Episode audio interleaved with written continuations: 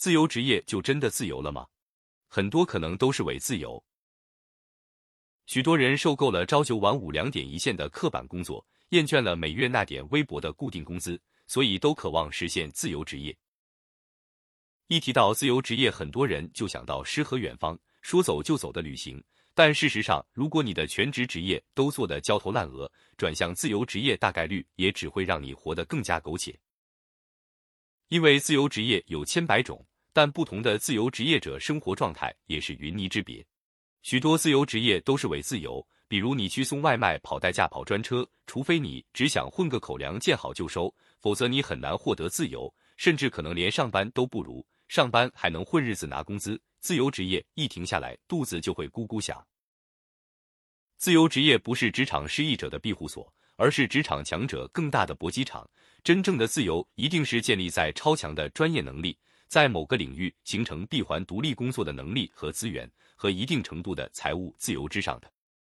除了这些，而要实现真正的自由职业，就必须做工作结果可移时，也就是不在场的工作。有些工作注定是实现不了自由的。打比方，一个影楼的摄影师辞职出来，自己做工作是自由职业。虽然他不用打卡了，但只要有客户，他就必须在场工作。所以他要么会很忙，要么会很穷。要钱就没自由，要自由就没钱。这是工作性质决定了，不是工作形式决定的。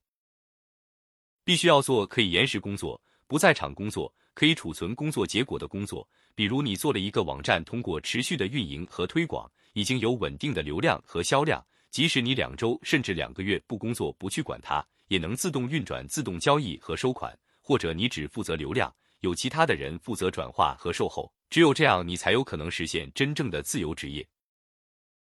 当你手上有多个类似的自动工作的项目，你自然就进入时间自由和财务自由以及空间自由的状态了。我就是这么过来的，做了八年自由职业，服务三到五家兼职客户。平均每天工作不超过四个小时，每年至少有两个月旅行时间。我在旅行的时候可以半个月不碰工作，但丝毫不影响客户的业绩。